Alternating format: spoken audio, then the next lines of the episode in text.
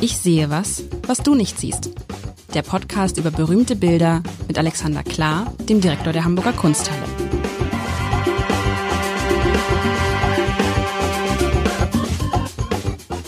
Herzlich willkommen. Mein Name ist Lars Heider und es gibt eine Art von Malerei, darf ich das sagen, lieber Alexander, mit der ich wirklich nichts anfangen kann. Null. Holla.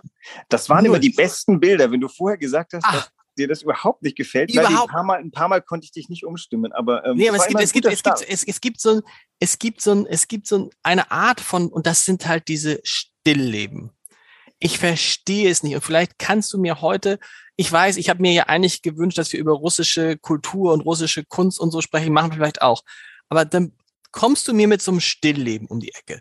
Und mir erschließt sich grundsätzlich, oh, ich bin schon ganz, mir erschließt sich grundsätzlich ähm, die Faszination der Stillleben nicht. Also, das ist, also, weißt du, wenn ich dann denke, da sitzt einer und dann auch noch, ich finde, das ist noch so ein klassisches Stillleben hier gerade.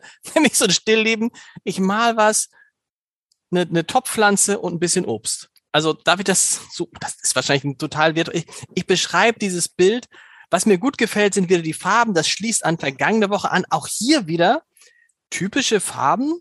Tiefes, schönes Blau, schöne orangefarbene Blüten, orangefarbene Äpfel, bisschen rötlich-orange, irgendwas davor. Man sieht ein, ja, was ist es? Also Hintergrund ist blau, tief blau, schönes Blau. Ähm, und dann sieht man auf einem, ich behaupte mal, Tisch stehend eine Topfpflanze. Ich würde sagen, ich habe keine Ahnung, es ist vielleicht eine Begonie oder so, ja. Äh, ich habe aber wirklich keine Ahnung. Also so eine Pflanze, die noch so dunkle Blätter und da oben sind so drei ähm, orangene Blüten mit einem gelben Punkt in der Mitte, links und rechts. Und das ist fast so einfallslos, Alexander. Stillleben, denke ich auch. Ich mal ein Stillleben, da muss eine Pflanze drauf und da müssen zwei Obstschalen drauf. Und den, so sind die. Es sind zwei Obstschalen und daneben in den Obstschalen ist so ein bisschen Obst, ein bisschen Äpfel, bisschen vielleicht Birne, ich habe keine Ahnung, es sind alles Äpfel, glaube ich. Verschiedenfarbige Äpfel. Ein Apfel ist neben der Obstschale. Davor ist irgendwas Rotes. Ich habe keine Ahnung, was das sein soll. Ich muss bei so Sachen immer dran denken, dass eines meiner Kinder ein Glas umgestoßen hat und da irgendwie oder Marmelade oder was, ich weiß nicht.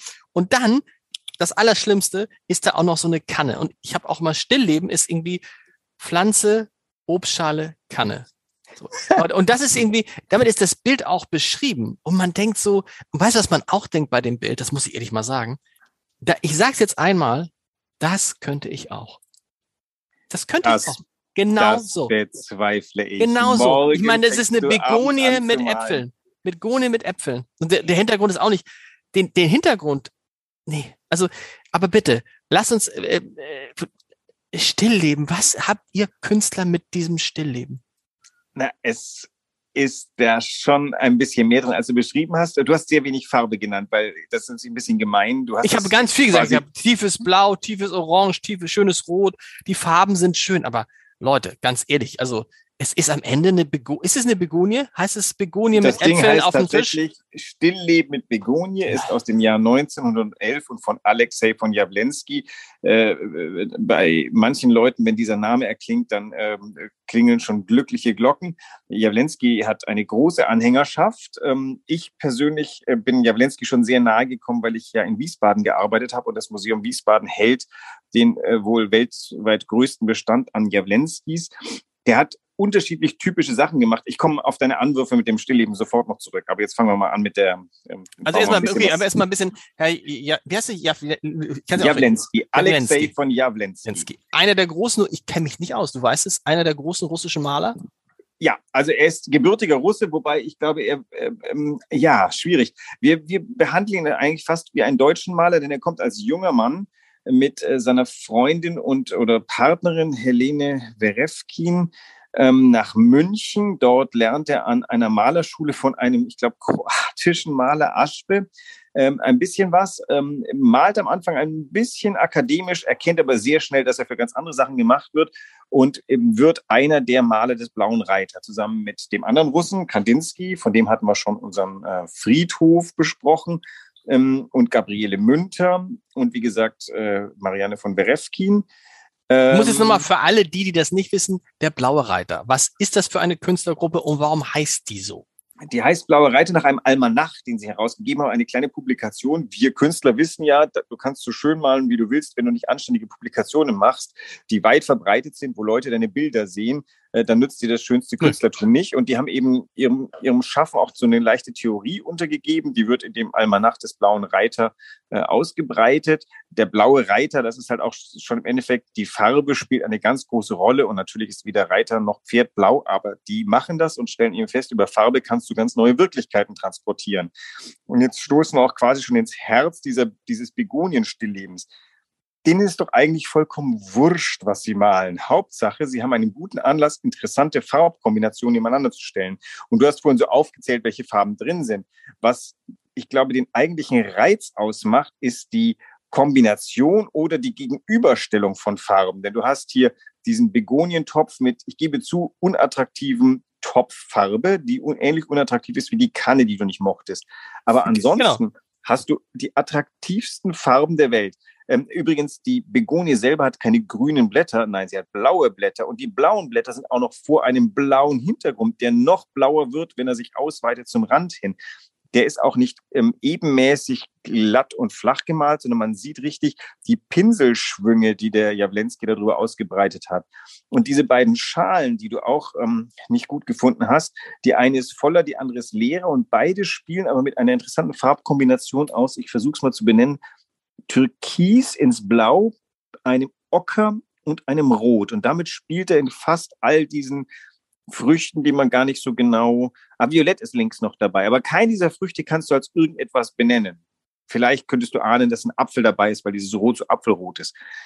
Aber im Großen und Ganzen geht es nur um interessante Kombinationen. Und jetzt kneif mal deine Augen zusammen und schau dieses Bild an und sag mir, dass, sag mir, dass du eine Pyramide siehst. Bitte? Du siehst, wenn du die beiden eine Pyramide unten links verbindest und dann jeweils vom Obstkorb nach oben fährst, kriegst du fast ein Dreieck. Ja, das ist ja, aber das ist doch jetzt wirklich äh, äh, Stillleben. Nein, lass dich mal drauf ein. Okay, ich lass mich drauf ein. drauf ein. Ich sehe keine Pyramide. Du siehst keine Pyramide. Oben Nein. bei der Begonie, das dunklere Blau vor dem hellen Blau, macht schon eine Linie, die runtergeht bis ja. zu deinem linken Obstkorb. Das siehst du. Die ja. beiden Obstkorbe, wenn du da, kannst du gedanklich eine Linie ziehen und wenn du rechts wieder rauffährst, hast du schon deine, deine Pyramide an Bergspitze. Dieses Bild, allein wenn du die, End, die, die, die drei Seiten, nein, die drei Endpunkte, die drei Spitzen des, des, ähm, der Pyramide des Dreiecks anguckst, hast du glasklar dieses Bild unterteilt in mehrere diagonale Flächen. Was wäre, wenn ich behaupten würde, dieses Bild ist eigentlich ein abstraktes Bild, das daherkommt wie ein Stillleben? Er braucht bloß irgendeine Form von ähm, wie soll man sagen, einfachen Einstieg für sein Publikum. Eigentlich ist es eine abstrakte Studie in verschiedene Rot, Blau und Türkistöne. Okay, das kann ich ja verstehen. Das, aber das würde doch nicht erklären, dass dieses Stillleben sich über Jahrhunderte ja durchzieht durch die Kunst, oder? Ist doch in allen Epochen gab es immer Stillleben oder gab es mal eine Epoche ohne Stillleben? Das Stillleben ist so eine Art ähm, Virtuosenstück der Malerei. Die Maler, die, ähm, die das Stillleben machen, zeigen, was sie können. Weil nämlich Denn sonst nichts, weil sonst nichts passiert, weil sonst, weil es praktisch, es, weil sonst nichts passiert, was ablenkt, muss es besonders gut gemalt sein oder es muss besonders, das ist, das Exakt. ist der Trick. Okay. Exakt. Und also das, das geht ja bis in die Gegenwart. Also so ein, so ein Stillleben ist ja erstmal ein Ausweis von, ich mache aus was Langweiligen etwas. Denn tatsächlich, also ein Obstkorb auf deine Anrichte, da schaust du einmal hin, vielleicht bewundern, wenn die noch frisch sind und dann guckst du auch nicht drauf. Aber wenn du wir hatten mal ein Stillleben, was dich sehr gepackt hat. Ganz, ganz, ganz, ganz am aber, Anfang. Ja, ganz, äh, ganz am Ende hat es mich gepackt, weil das war aber auch ein getürktes, äh, darf man nicht sagen, also ein, äh, ein geschummeltes Stillleben, ja. Ein geschummeltes Stillleben, weil ähm, da war ja was umgefallen. Und das sah so aus, was ist das war dieser gedeckte Tisch, den meinst du, ne? Genau, genau. Was, was umgefallen, wo man, wo wir dann, woraus wir dann in unserem Gespräch so einen Tatort gemacht haben, wo gerade einer abgehauen ist. Aber gut, ich, ich, ich verstehe jetzt, das Stillleben ist bewusst still und damit langweilig, damit der Künstler zeigen kann, was er selbst aus der langweiligsten Situation, das ist das, was Journalisten sagen, wenn es einen Journalist gibt, der beschreiben kann, aufregend beschreiben kann, wie ein Mensch sich die Schnürsenkel zubindet. Dann ist das ein guter Journalist gut. oder die Tür aufmacht oder so. Aber, aber trotzdem, äh, warum braucht man das, um, um, um, um die Farben zur Geltung zu bringen? Könnte man doch auch, man könnte doch auch einfach was weißt du was, jetzt fängt schon wieder an, dass es mich schon wieder so ein bisschen packt, so ein bisschen, du hast ja recht, Ah. diese, nein, wenn man so guckt, diese Farben sind schon toll. Und trotzdem ist es halt eine Begonie. Es ist, Also es weißt ist- du, warum nimmst du dann nicht irgendwas, ich habe keine Ahnung, irgendwas, irgendwas muss besonders langweilig. Das ist dann noch, noch eine Kunst, dass du eben keine Rose nimmst, sondern eine Begonie. Na, ich würde mal sagen, das ist eine Begonie, weil die stand in seinem Zimmer und er dachte, ach, guck mal, guck mal, guck mal, große, großer Blütenbereich, auch dieses etwas Schäpse dastehen, das ist das Ding, was ich mache. Das, außerdem ist ja eine Lüge, das ist ja nicht nur Begonie, das könnte auch heißen zwei Obstschalen mit Begonie. Und äh, Mhm. das, was du vorher nicht identifizieren konntest, ist eine vielleicht interessant ähm, ge gemusterte Decke auf dem Tisch, äh, Tischdecke. Okay. Also die bisschen aber, die aber komisch zusammenge, zu, bisschen ja. eingelaufen, bisschen eingelaufen in der Wäsche. Wir sehen von dem Tisch nicht. Vielleicht blicken wir gerade, vielleicht sitzen wir schon am Tisch und wir blicken über die Tischfläche und haben eben diese, keine Ahnung, dieses Muster vor uns. Aber ist es dann so, dass du, dass man, andere Frage, ist es dann so, dass man im, im, im Portfolio jeden großen Malers und jeder großen Malerin auch immer ein Stillleben findet, sonst ist er keine großer Maler oder Nicht große alle, Malerin? Nee? nicht alle, aber, aber die allermeisten haben sich an dem Genre des Stilllebens mindestens mal versucht und meistens dabei Spaß gehabt. Das ist ähnlich wie Aktmalerei, also den menschlichen Körper zu malen. Das waren wirklich nur die, die, die aller äh, abstraktesten Expressionisten nach 1945, die gesagt haben, das mache ich im Leben nicht. Und selbst die, also gibt eigentlich fast keinen Maler des, nicht mal im 20. Jahrhundert, der nicht tatsächlich irgend oder die nicht ähm, auch mal den Körper des Menschen zu malen gelernt Und, und haben. warum machst du denn, warum macht man beim, beim Stillleben immer dieses, äh, wie ich fand ja so ein bisschen Platte, eine Blume, ein Obstkorb, ein Tisch? Man könnte ja alles Mögliche, was langweilig ist, malen. Auch ein Bett können Stillleben sein, oder? Naja, das ist, nicht? weil äh, da ist auch wiederum Kunst gebiert Kunst. Ganz oft ist es ja so, ähm, dass ein, also zu derselben Zeit ist Cézanne ganz berühmt, der Hm. malt so Apfelstillleben. Ähm, Van Gogh wird berühmt übrigens mit äh, den, ähm, wie heißen diese äh, Blumen? Sonnenblumen. Sonnenblumen heißen diese Blumen. Hätte selbst Ähm, ich gewusst. Genau, äh, ja, manchmal fehlen mir die Worte. Aber also ich finde der Sonnenblumen langweilig übrigens und ich finde auch die Farben von seinen Sonnenblumen nicht so aufregend. Und trotzdem hat er das derartig konzentriert wiedergegeben und die Künstler sahen dahin. Ich kann mir vorstellen, dass der Jawlensky war in Paris und sah viele Dinge, unter anderem auch Cézanne, dass ihn das damals gepackt hat. Ach, so wie der Cézanne das mit seinen Äpfeln macht, die da so farbig, aufregend, rund und appetitlich und trotzdem quasi nicht naturalistisch in ihrem Körbchen drin liegen. Das will ich auch können. Und das löst er hier auf seine Art und Weise ein, indem er eben diesen tiefblauen, ich sage jetzt mal russischen Hintergrund, also können wir gleich noch klären, was hier besonders russisch dran ist. Ähm, aber Ist da irgendwas besonders russisch dran? Nein. naja, es ist, ähm, also jetzt gehen wir in die Welt der Stereotypen. Natürlich ist die russische Kunst ganz stark historisch geprägt von so Ikonenmalerei, auf die sie gerne gucken. Und später wird ja Jawlensky ein ganz berühmter Maler von so ikonischen Gesichtern, die sogenannten Heilandsgesichter, die er malt ähm, und die Meditationen später. Das sind ganz simple Menschengesichter, die eigentlich nur aus der Metapher Mund, Nase, Augen und Umriss bestehen. Mhm. Und den Ikonen haftet so was naiv Plakatives an, wo einfach starke Farben gegeneinander gestellt werden. Früher Gold, dann kommt Blau, Rot. Das haben wir auch in der westlichen Kunst. Maria immer Blau, Rot, die stärksten Kontrastfarben ähm, gegeneinander gestellt. Und dieses sehr simple, ich sag mal volkstümlich gemeinte, ist in diesem Bild schon auch drin. Da ist keine große Sophisterei, sondern eine Begonie mit blauen äh, Blättern zugegebenermaßen, aber ansonsten ist das fasslich und ähm, sinnlich. Und ich glaube, das ist das, was, also Sinnlichkeit ist etwas, glaube ich, was man der russischen Kunst gut zusprechen kann. Unmittelbare Sinnlichkeit. Aber man kann eigentlich, wenn man dieses Bild gesehen hat, und ich würde jetzt ein anderes Bild, ich würde wahrscheinlich nicht erkennen, vom Stillleben kann man fast nie auf den Malstil des Künstlers oder der Künstlerin schließen, oder? Das ist letztendlich letztendlich so, so ein Farb, ne, doch, okay. Von den Farben her oder von der Art zu malen her? Von der Art zu malen. Also ein, den Jawlensky kannst du gut erkennen. Der malt zum Beispiel ganz klar Umrisslinien. Das tun viele äh, äh, Expressionisten nicht. Du siehst, die ganzen Äpfel haben eine schwarze Umrisslinie, Stimmt. aber die Umrisslinie ist fast schon wieder malerisch eingeflochten in die in die ähm, äh, in die 3D-Haftigkeit dieser ähm, Schalen und der Äpfel. Also Jawlensky kannst du gut erkennen an diesem sehr mh, lässig konzentrierten äh, Weise zu malen. Auch dieser, dieser Pott, den du nicht mochtest, der da links so ein bisschen Chefs steht, dieses Chefs stehen, das ist sehr Jawlensky. Ich, da ist der, da ist Kandinsky deutlich aufgeräumter. Der hat, macht also klar, klare Flächen bei sich aus. Der Jawlensky, das ist so, der schiebt auf seinem Tisch was flockig hin und sagt, ah, jetzt sitzt's. Steht so ein Stillleben, steht es am Anfang einer künstlerischen Laufbahn? Nein, am Anfang steht skizzieren, lernen, derzeit auf alle Fälle noch ähm, kolorieren. Ähm, du lernst erstmal ein Bild komponieren, weißt, wie du die, ein Bild einteilen kannst. Der Jawlensky ist aber wirklich ein bisschen genialisch. Der fängt ganz früh an, nämlich die zum Beispiel die Komposition zu zerstören. Es gibt ein paar sehr schöne frühe Bilder, wo er einen Tisch malt und die Tischfläche rutscht ganz ans Bild nach oben und du blickst quasi auf die Beine und unter den Tisch. Und das ist ähm, schon sehr lustig und, und gehört gar nicht so. Ähm, und ist typisch Jawlensky, denn was ist eigentlich interessant an dem unter dem Tischteil? Eigentlich gar nichts. Aber auf einmal wird der Tisch interessant und das Bild wird auch noch so überlenkt, dass du echt neugierig bist, was ist denn jetzt da auf dem Tisch? Aber das kriegst du nicht zu sehen. Und solche Tricks, die beherrscht er recht früh und wendet sie in seinen Bildern an.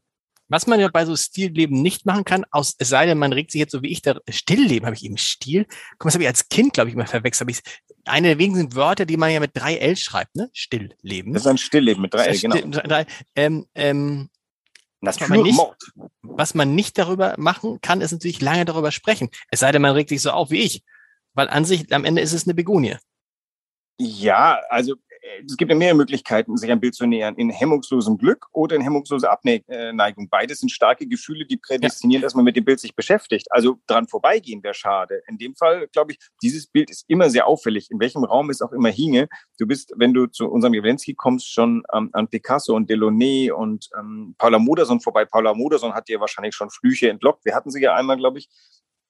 Die malt ja auch eher, also mal wirklich auf den ersten Blick ich sage jetzt nicht grobschlächtig, sonst kriege ich Ärger mit allen Freundinnen von äh, Paula Modersohn-Becker, aber, aber so sehr, sehr auch sehr einfach.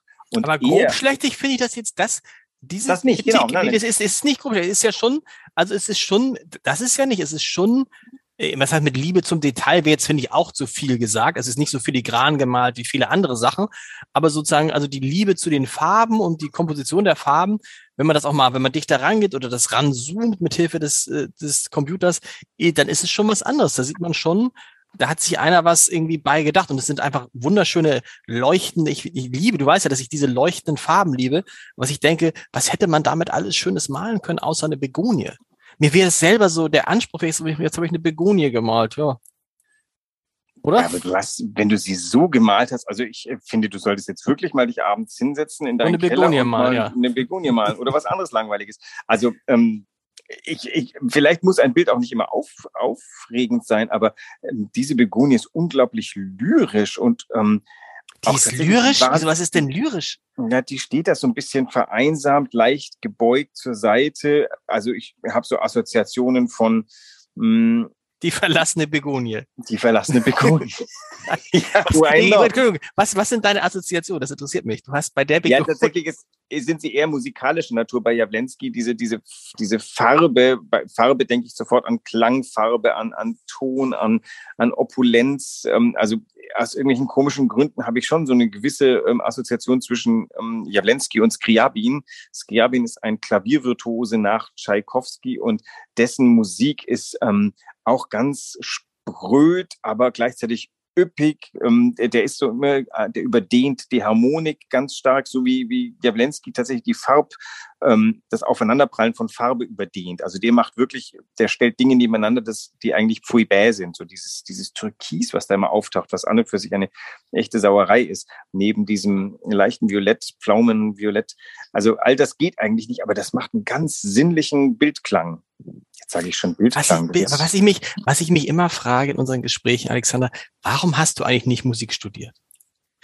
Äh, mangelndes Talent hätte ich jetzt fast gesagt. Nee, ich habe ähm, ich hab ja Cello gelernt und irgendwann wurde mir klar, selbst wenn ich mich tot übe, habe ich eine sehr prekäre Zukunft als irgendwie, keine Ahnung, vor mir. Und dann habe ich irgendwann gedacht, das ist so dann schön. Studiere ich, dann studiere ich lieber Kunstgeschichte. Da bin ich, hab, da werde ich sicher reich da habe ich gedacht, da, nein, ich habe nicht viel nachgedacht. Das war irgendwas, sind, sind ja intuitive Entscheidungen. Vielleicht hat mir Musik zu viel Spaß gemacht, als dass ich es professionell machen wollte. So einfach ist das. Man aber, kann ja auch andere Sachen gut machen. Aber diese, ich finde immer interessant, das stimmt. Ich finde aber diese interessant bei dir immer diese Verbindung. Und vielleicht ist das so ein Wunsch für die, für die eine der nächsten Wochen oder so. Diese Verbindung von äh, bildender Kunst und Klang. Also das, man, das heißt, man hat man das Gefühl, du, bei dir schwingt im wahrsten Sinne des Wortes in jedem Bild was mit. Jedes Bild hat irgendwie so für dich so einen Sound. Weißt du, du, du hörst was mit. Und das wäre, Gibt es Bilder, wo man, wo es dann anfängt im Kopf zu klingeln sozusagen? Du verstehst, was ich meine? Bestimmt. So eine, so eine Also, Bilder, so eine Bilder werden doch auch mal, oder? Oder hast, schon, dem- oder hast du schon was ganz anderes geplant für die nächsten Wochen? Nein, nein, ich folge immer deinen, deinen Vorschlägen. Also, aber hier klingt bei dir noch nichts mit. Das heißt, da muss ich noch ein bisschen suchen gehen, bis ich es bei dir zum Klingen bringe. Nein, ich habe ich hab jetzt keinen, ich habe, aber es gab schon Bilder, glaube ich, wo man auch sozusagen so, aber es sind natürlich alles Bilder, wo du, wo man vor allen Dingen Meer sieht oder Berge oder Wälder, wo man so ein, also wo man die Geräusche so mit, mit aufnimmt quasi. An, an Musik reizt mich ja auch, dass Musik zeitgliedert, rhythmisiert. Also Rhythmus ist was Tolles. Ich versuche ja auch in Formen zu denken. So eine, eine gute, anständige Symphonie aus der Hochphase der Symphonie hat vier Sätze, einen äh, schnellen Einstiegssatz, einen Tanzsatz, einen langsamen Satz und einen schnellen Ausstiegssatz. Mittel kann auch mal verdreht werden. Und in diese Form presst sich die gesamte, das gesamte symphonische Schaffen des Gustav Mahler, der sprengt's dann. Und Mhm. dieses, dieses eine Form nehmen und sich an ihr versuchen, da sind wir jetzt wieder zurück bei unserem äh, Stillleben hier. Das Stillleben ist eine gegebene Form. Lass mich mal versuchen, aus dem Stillleben noch was rauszuzaubern. Und das, äh, das geschieht. Also bis zum heutigen Tag, würde ich sagen, gibt's Künstlerinnen, die Dinge wie die in der Folge von Stillleben so malen, würde ich jetzt zumindest mal vorsichtig sagen. Auch da könnte mal jemand nach unserem musikalischen Exkurs, könnte man mal jemanden suchen, der, der ähm, in dieser Tradition bestimmte Dinge ausprobiert.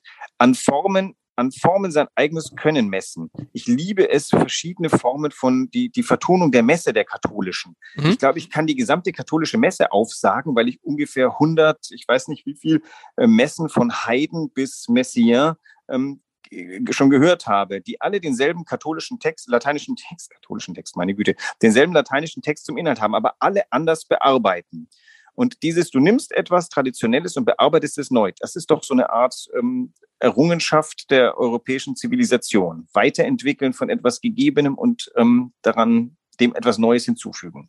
Hast du mich jetzt fast überzeugt, aber nur fast. Wir hören uns, nächste, wir hören uns nächste Woche wieder. Bis dahin. Tschüss. Tschüss.